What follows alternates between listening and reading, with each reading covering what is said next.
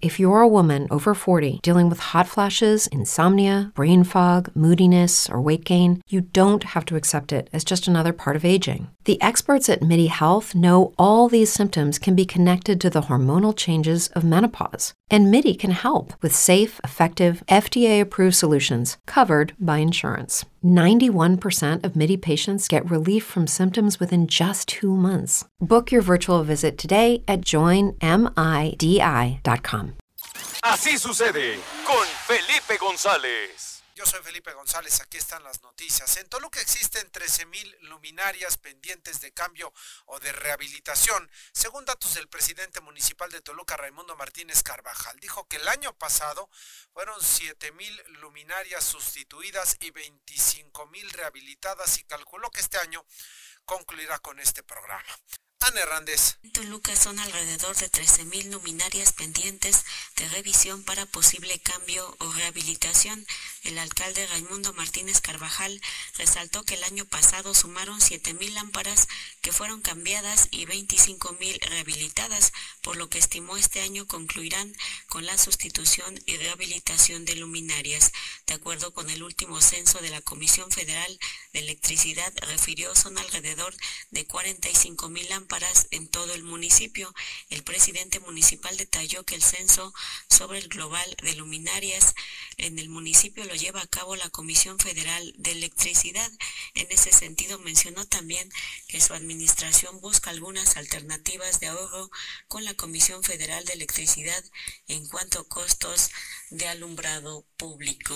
Y eh, tenemos ahorita eh, disminuciones muy importantes en los costos del alumbrado público de la ciudad, eh, más o menos 2 millones de pesos mensuales ahorita, más ajustes que tienen que ver con, con cargos que nos hicieron justo de la medición que no correspondía.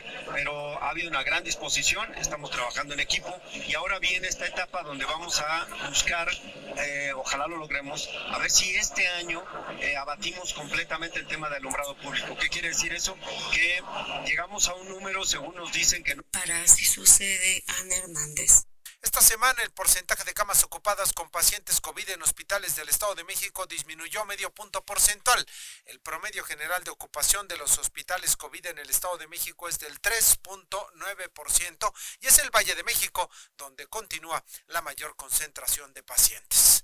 Manuel Luna. La ocupación de camas en los hospitales destinados a pacientes COVID en el Estado de México pasó de 4.6 a 3.9% en los últimos siete días, lo que significa una disminución en el número de pacientes con esta enfermedad de medio punto porcentual. Sin embargo, el rango es del doble respecto al número de pacientes que habían en la entidad el mes pasado. De acuerdo con los datos de la Secretaría de Salud Federal y con base en la red de seguimiento a las infecciones respiratorias agudas graves de las unidades médicas mexiquenses designadas para atender esta enfermedad, hay 21 de ellas con pacientes, 3 más que la semana pasada, y 3 de ellas con el 100% de sus camas ocupadas. El Valle de México continúa concentrando el mayor número de pacientes, siendo los hospitales generales de zona de Coacalco, Chalco y Las Margaritas en Tlalnepantla quienes se encuentran con ocupación del 100%. Aunado a ello, hay 5 hospitales con la mitad o más de sus camas ocupadas llegando al 75%, y 5 hospitales tienen ocupación entre el 2 y el 40%. Respecto al Valle de Toluca, el Hospital General Regional 251 del IMSS en Metepec tiene el 60% de ocupación. La unidad de salud del ISTE en Toluca tiene 33% de sus camas ocupadas. Una de cada cuatro camas del hospital para el niño tiene pacientes. El Hospital Materno Perinatal Mónica Pretelini 5%. El Centro Médico ISEMIM 3% y el Centro Médico Licenciado Adolfo López Mateos el 1%. En la región norte, el Hospital General de Atlacomulco tiene 45% de sus camas ocupadas mientras que en la región sur de la entidad, el Hospital General Miguel Hidalgo y Costilla Bicentenario en Tejupilco tiene 6% de sus camas ocupadas. En todo el Estado de México, el porcentaje de pacientes que requieren equipo para respirar al encontrarse en camas con ventilador es del 0.9% que registra en este momento. De esos pacientes, el 2.2% se encuentran graves en las unidades de cuidados intensivos. Finalmente, esta semana hay 31 unidades médicas que no registraron pacientes con esta enfermedad. Para Así Sucede, Manuel Luna. Alumnos de la Escuela Normal número 1 de Toluca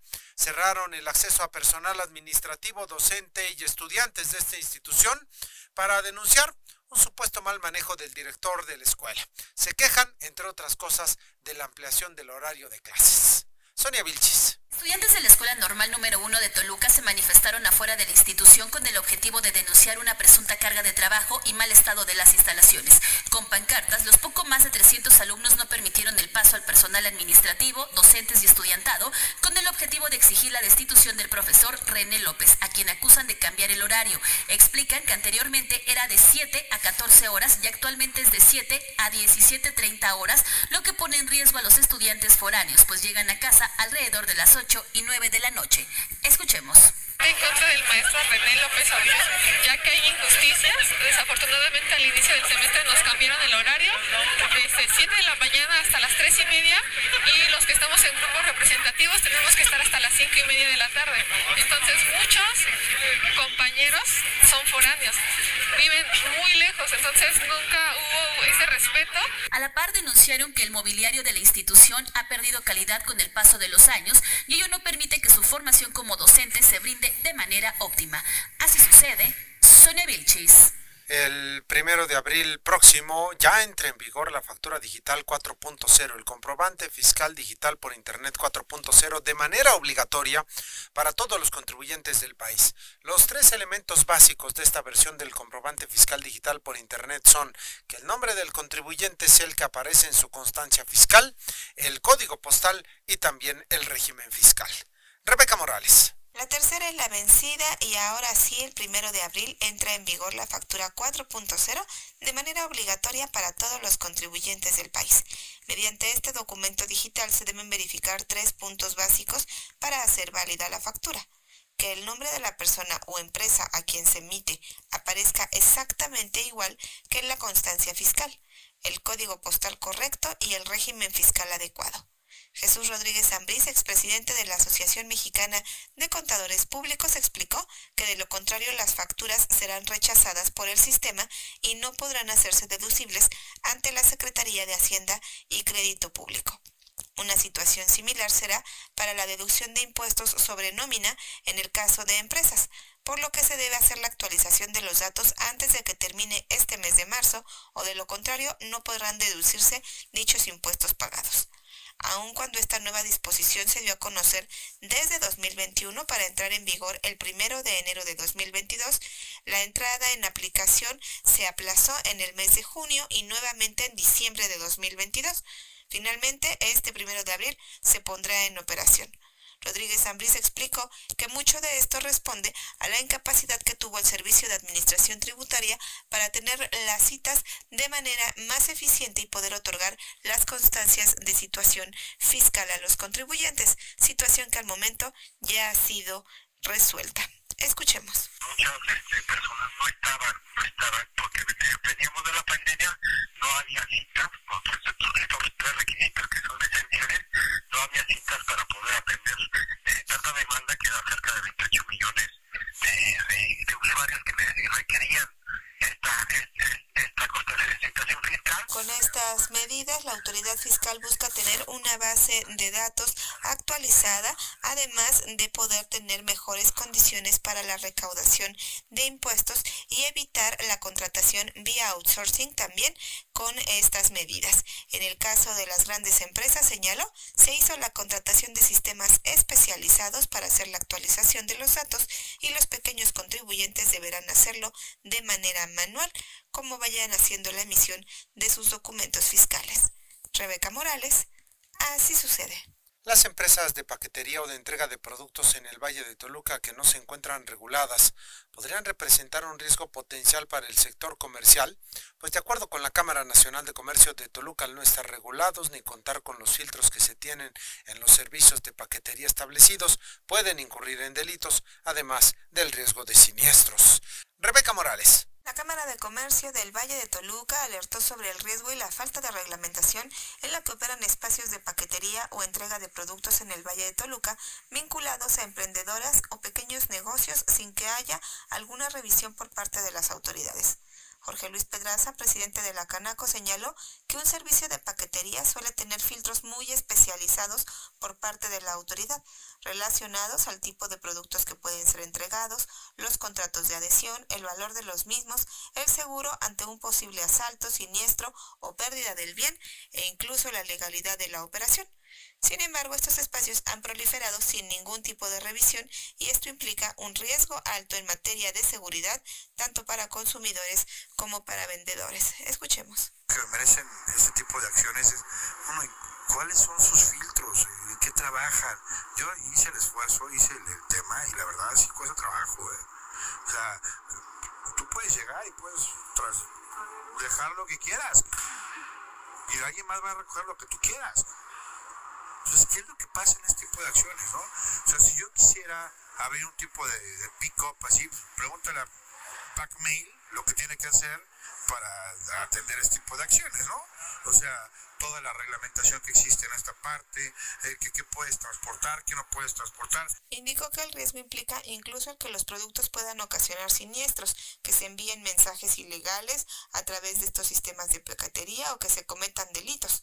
Al momento ni el municipio, ni la Profeco, ni las autoridades estatales han emprendido algún tipo de revisión contra la reglamentación al respecto y la problemática sigue creciendo de manera paralela a bazares, tianguis y ventas a través de redes sociales. Reiteró que no está en contra del emprendimiento y la necesidad de las personas de hacerse de recursos económicos, pero esta situación sigue en aumento y el riesgo que tiene cualquier persona por entregar sus productos a través de estos sistemas, además de que dijo se fomenta la informalidad al no tener mayores contribuciones fiscales o responsabilidades que cumplir. Rebeca Morales, así sucede. La Feria del Empleo Toluca 2023 celebrada ayer congregó en su mayoría a jóvenes y un buen número de recién egresados, quienes por cierto se quejaron de pocas oportunidades en carreras como derecho, psicología e incluso ciencias de la salud y señalaron tener un lapso de entre uno y dos años sin empleo. Ana Hernández. La Feria del Empleo Toluca 2023 congregó en buena medida a jóvenes. En entrevista una buena proporción dijo ser recién egresado y se quejaron de pocas o nulas vacantes para profesiones como derecho, psicología o las relacionadas con ciencias de la salud. Las y los jóvenes comentaron que la mayor oferta de las empresas que participaron fueron del ramo industrial, ya sea para ayudantes generales o para aquellos perfiles con alguna carrera técnica relativa al ramo, incluso para ingenieros industriales pero con amplia experiencia. Y uno dice que hizo falta como esa parte legal, como que no hubo tanto, hubo más este, industrial, que faltaron, no sé, también como, bueno, siento que como para psicología, no solo de derecho, sino como psicología, para pedagogía, este, para otras ramas. Además, las y los jóvenes también señalaron tener en promedio de uno a dos años sin empleo porque escuché pues comentarios así al aire, sí son bastante este, jóvenes que son recién egresados que dicen ya llevo 3, 4 años y no encuentro nada, solo me queda pues meterme como ayudante general o un puesto menor al que por el cual te esforzaste a estudiar. Entonces sí, sí he escuchado muchos comentarios de que más que ya llevo dos años. Bueno, en mi persona, personal ya llevo un año En la Alameda de Toluca se llevó a cabo este jueves la Feria del Empleo 2023 con la participación de 130 empresas y también se ofertaron más de 2.000 espacios laborales. Para así sucede, Ana Hernández. El arzobispo de Toluca, Raúl Gómez González, hizo una convocatoria a los feligreses católicos a participar en un acto que ha denominado Marcha por la Vida, que se va a llevar a cabo el próximo domingo 26 de marzo en las comunidades de la Arquidiócesis de Toluca a fin de conmemorar el Día Internacional por la Vida. Ana Hernández. A través de un comunicado de las redes sociales oficiales de la Arquidiócesis de Toluca y vía un mensaje por el mismo medio, el arzobispo de Toluca, Monseñor Raúl Gómez González, está convocando a participar a los feligreses católicos a lo que ha denominado Marcha por la Vida, bajo el tema La Iglesia, pueblo de Dios que anuncia, ama y custodia la vida bajo la mirada de Nuestra Señora de Guadalupe y que se llevará a cabo el próximo domingo 26 de marzo en las comunidades que conforman esa provincia eclesiástica para conmemorar el Día Internacional por la Vida. En su mensaje, el arzobispo de Toluca detalló que del 20 al 26 de marzo, invitados por la Conferencia del Episcopado Mexicano, se celebrará la Jornada por la Vida. Pidió que en las comunidades se intensifique la oración y las actividades propias como signo de comunión con la Iglesia en México. Somos conscientes de que permanentemente experimentamos realidades que oscurecen la dignidad humana y cuantas de ellas entorpecen el desarrollo normal de la vida. Quiero invitarles a que el domingo 26, de manera particular, realicen actividades comunitarias que promuevan y confirmen la valoración del don de la vida también exhortó a los sacerdotes a invitar a esas actividades al mayor número de personas. Para así sucede Ana Hernández.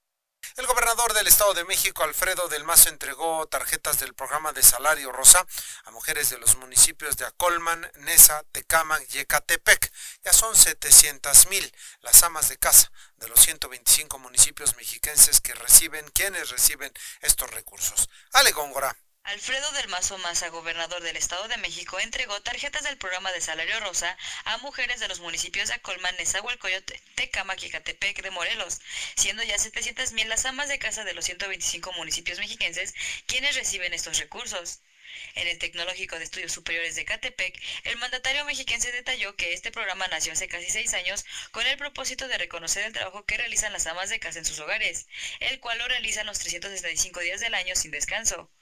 Del Mazo reconoció que cada día más mujeres quieren ser generadoras de sus propios recursos aprovechando al máximo el salario rosa y haciendo uso de las capacitaciones y cursos en artes y oficios que les permiten generar más ingresos a sus hogares.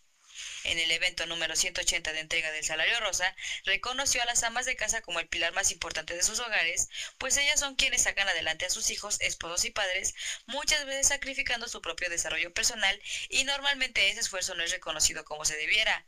Por ello agradeció y aplaudió su trabajo. El gobernador dijo que lo que nació como un sueño, como una idea, el día de hoy es una realidad para 700.000 familias del Estado de México. Refirió a las amas de casa que hoy por primera vez recibieron este apoyo, que es un recurso que recibirán de manera permanente y el objetivo es que sigan siendo más para que en un futuro se continúe beneficiando a las familias mexiquenses y haciendo más fuerte a la familia del salario rosa.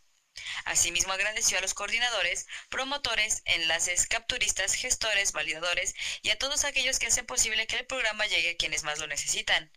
Aseveró que el salario rosa está en las mejores manos porque cuando a una mujer le llega un apoyo, ellas lo invierten y hacen rendir cada peso en beneficio de sus familias, usándolo para temas de educación, transporte o bien para tener algún problema de salud o para alimentación. Cabe mencionar que de manera simultánea recibieron su tarjeta de salario rosa mujeres de los municipios de Almoloya de Juárez, Amecameca, Atenco, Adizapán de Zaragoza, Atlacomulco, Chalco, Chiautla, Chicoloapan, Cuautitlán Izcalli, Huizquilucan, La Paz, Lerma, Metepec, Naucalpan de Juárez, Nicolás Romero, Ozumba, Rayón, Tejupilco, Tenancingo, Teotihuacán, Tepozotlán, Texcoco, Tlanepantla de Vaz, Toluca, Tultepec, Tultitlán, Valle de Bravo, Valle de Chalco, Solidaridad, Sinacantepec y Zumpango. Para Así Sucede, Góngora. El diputado local sin partido, Rigoberto Vargas Cervantes, hizo pública su adhesión a la campaña de la candidata de Morena, Delfina Gómez. El diputado, que fue expulsado del partido Nueva Alianza, presumió que él, él solito, él solito, tiene como entre 100 y 150 mil votos.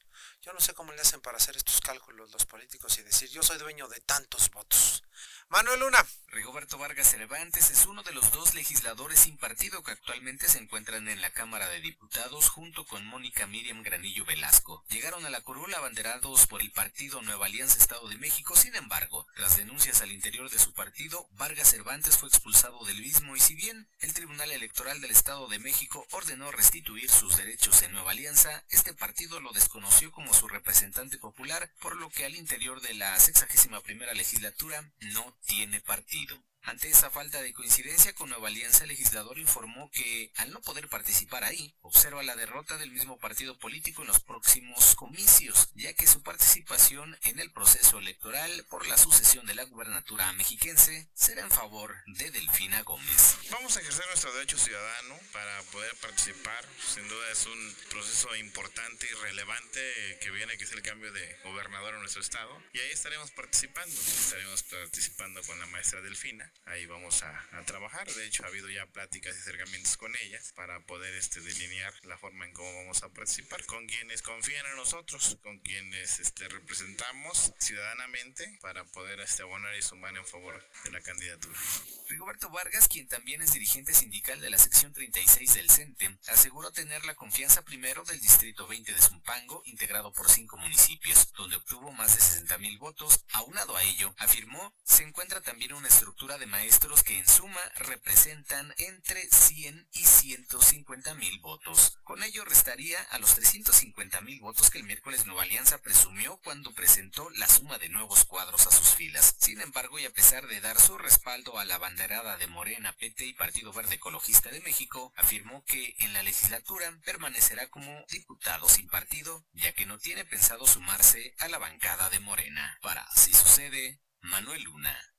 Este jueves en el municipio de Metepec se registró una explosión en una vivienda ubicada en el barrio del Espíritu Santo. En el accidente murió una persona. Sonia Vilchis. Una persona de aproximadamente 38 años de edad muerta fue el saldo que dejó una explosión en el municipio de Metepec. Los hechos se dieron alrededor de las 11.30 del día en un cuarto del tercer piso de una vivienda ubicada en prolongación Ignacio Manuel Altamirano en el barrio del Espíritu Santo. El ayuntamiento informó que en el lugar de los hechos había manejo de pirotécnica con un presunto permiso por parte de la Secretaría de la Defensa Nacional. Sin embargo, se realizaban trabajos de plomería, lo que según las primeras investigaciones de protección civil pudo ser la causa de la conflagración. Al respecto, presidente municipal de Metepec, Fernando Flores, informó que el lugar no contaba con permiso oficial para almacenar pirotécnica, aunque negó que sea una actividad regular en la zona.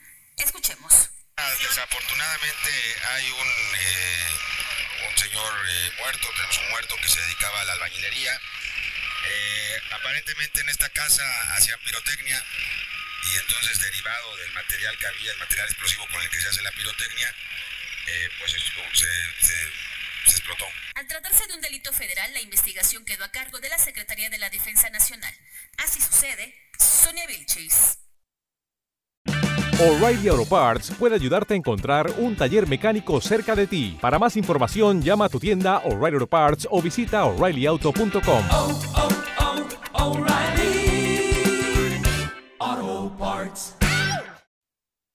Vamos a tener información deportiva en este programa de noticias. Voy a saludar con mucho gusto en esta mañana al señor Arturo Pérez. Arturo, ¿cómo estás? Buenos días. Muchas gracias Felipe, muy buenos días. Ya tenemos listo el avance de la información eh, deportiva. Bueno, pues les estaré comentando que eliminado en los Tuzos del Pachuca por el Motagua empataron y finalmente este resultado echó al equipo campeón de la Conca Champions. El equipo campeón del fútbol mexicano pues ha sido eliminado con este empate a un tanto. Y bueno, pues de esta manera Tigres, León y Atlas. Así quedan los cuartos de final de la Conca Champions y cuando se juegan en unos momentos le estaré diciendo. Todo se encuentra listo para que este día arranque la jornada número 12. Allá en la ciudad fronteriza, los Diablos Rojos del Toluca tendrán actividad. Estarán visitando a este equipo de Tijuana. Toluca llega como el gran favorito para ver si obtiene una victoria frente al cuadro de Tijuana. Le estaré comentando que uno de los partidos que luce pues muy atractivo será el Clásico del Norte, mientras que el Clásico Nacional Henry Martín agradece no haber cometido el error de irse a jugar con el equipo de las Chivas Rayadas de Guadalajara. Bueno, este partido está totalmente calientito. Hay que tomar en cuenta que el equipo de América viene de una victoria muy importante, mientras que las Chivas vienen de perder. Así es que aparentemente el partido, a pesar de que muchos dan como favorito al América, pues creo que el partido luce muy, muy parejo. Y bueno, pues también buenas noticias. México absurda lesión deja a Puerto Rico sin estar y esto porque festejó el jugador, el beisbolista del equipo de Puerto Rico y bueno pues se lesionan los festejos y esto es muy buenas noticias para el equipo mexicano a pesar de que Puerto Rico pues prácticamente tiene un equipo muy importante dentro de este clásico mundial de béisbol. Bueno le comento también que dentro de la actividad del deporte del Estado de México bueno este día estará iniciando la etapa regional rumbo a los Juegos Nacionales con la de 2023 en materia de boxeo. Esto será allá en Querétaro. Le estaré también comentando cuáles son las disciplinas más, pues digamos, poderosas, entre comillas, cuáles le han dado resultado a la Autónoma del Estado de México en las universidades nacionales. De todo esto y más, en unos momentos le tendré los detalles, eh, Felipe. Muchas gracias al señor Arturo Pérez. Vámonos a la información del espectáculo y el entretenimiento con Judith Chacón. Muy buenos días a todo el auditorio de Así Suceden, información, espectáculos y entretenimiento. Es viernes y como cada fin de semana les tenemos algunas recomendaciones. Como cada viernes, la Orquesta Sinfónica del Estado de México dará un concierto, el tercero de su temporada 148, a las 8 de la noche. El programa estará conformado por el concierto para violín en re menor de Jan Sibelius y la sinfonía número 3 en re menor de Anton Bruckner. El acceso general tiene costo de 85 pesos. Hoy, la Banda Sinfónica Juvenil de la Universidad Autónoma del Estado de México dará su primer concierto de este año. La presentación dará comienzo a las 12 del día en el Ágora Cenide, que está ubicada en Ciudad Universitaria. Esta noche llega al Teatro Morelos de Toluca la agrupación Cabá, con un concierto en el que interpretarán sus canciones que convirtieron al grupo en uno de los más famosos del pop de los años 90. Los boletos están disponibles en la página www.mcticket.com.mx con costos que van de los 780 pesos a 1900 pesos.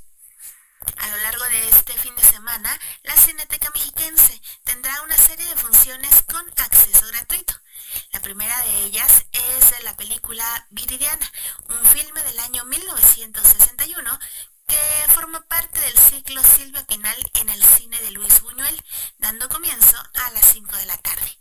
En esta función se contará con la presencia de Silvia Pinal, quien recibirá un homenaje por parte de la Cineteca.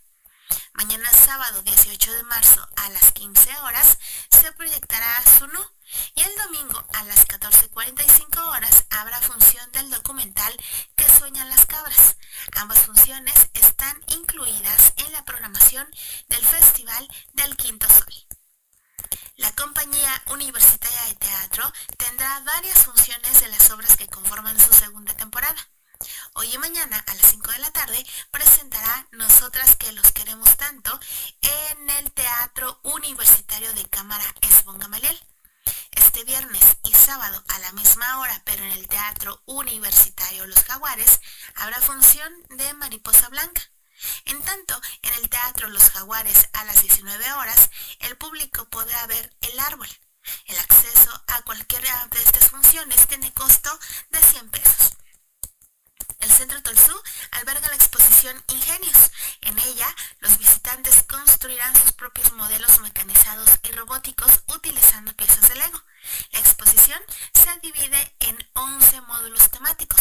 La entrada a esta exposición tiene costo de 50 pesos y el horario de visita es de 10 de la mañana a 6 de la tarde.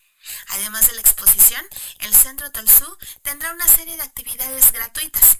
Mañana sábado 18 de marzo en este espacio se presentará el espectáculo Tonatiuh Quinto Sol en Movimiento.